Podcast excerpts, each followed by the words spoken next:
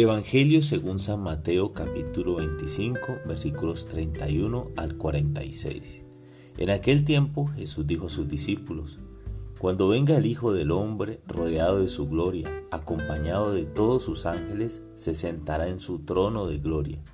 Entonces serán congregadas ante él todas las naciones, y él apartará a los unos de los otros, como aparta el pastor a las ovejas de los cabritos y pondrá a las ovejas a su derecha y a los cabritos a su izquierda. Entonces dirá el rey a los de su derecha, vengan benditos de mi Padre, tomen posesión del reino preparado para ustedes desde la creación del mundo, porque estuve hambriento y me dieron de comer, sediento y me dieron de beber, era forastero y me hospedaron, estuve desnudo y me vistieron, enfermo y me visitaron encarcelado y fueron a verme. Los justos le contestarán entonces, Señor, ¿cuándo te vimos hambriento y, te dimos de comer, sediento y te dimos de beber? ¿Cuándo te vimos de forastero y te hospedamos, o desnudo y te vistimos?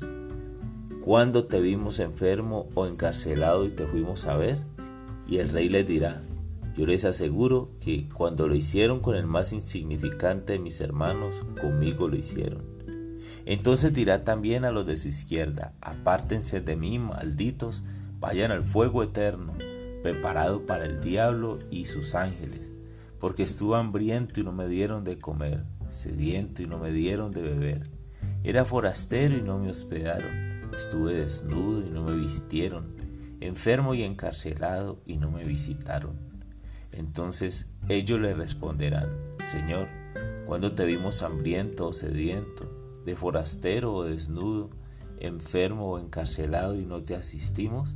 Y él le replicará, yo les aseguro que cuando no lo hicieron con uno de aquellos más insignificantes, tampoco lo hicieron conmigo. Entonces irán estos al castigo eterno y los justos a la vida eterna. Palabra del Señor.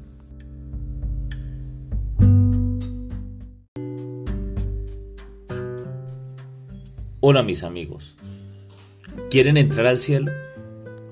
Hoy el Espíritu Santo me está diciendo, dame de comer, dame de beber, hospédame, visítame, entierra a los difuntos.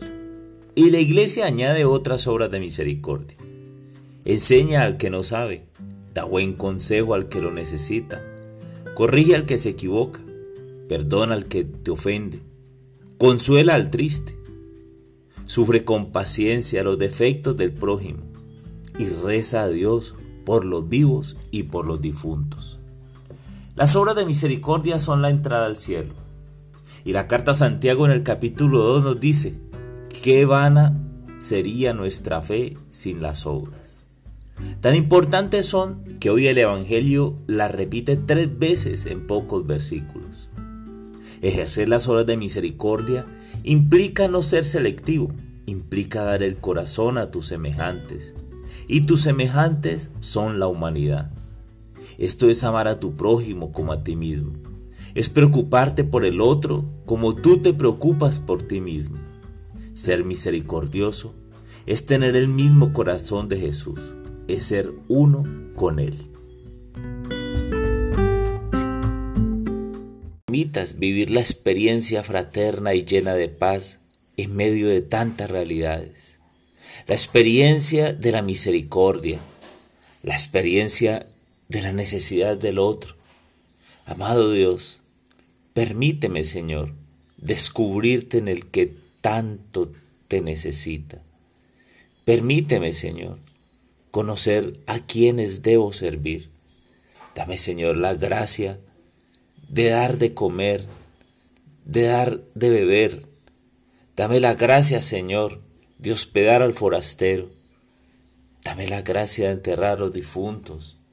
Dame la gracia, Señor, de servirte como tú deseas que sirvamos a los otros, de consolar al triste, de enseñar al que no sabe, de dar un buen consejo. Dame la gracia, Señor, de visitar a los enfermos, al que está en la cárcel, Dame la gracia de perdonar al que me ofende, de consolar. Dame la gracia de sufrir con paciencia los defectos del prójimo, de rezar por los vivos y por los difuntos. Amado Dios, quiero entrar al cielo. Ayúdame a descubrirte con humildad dónde estás. Amén.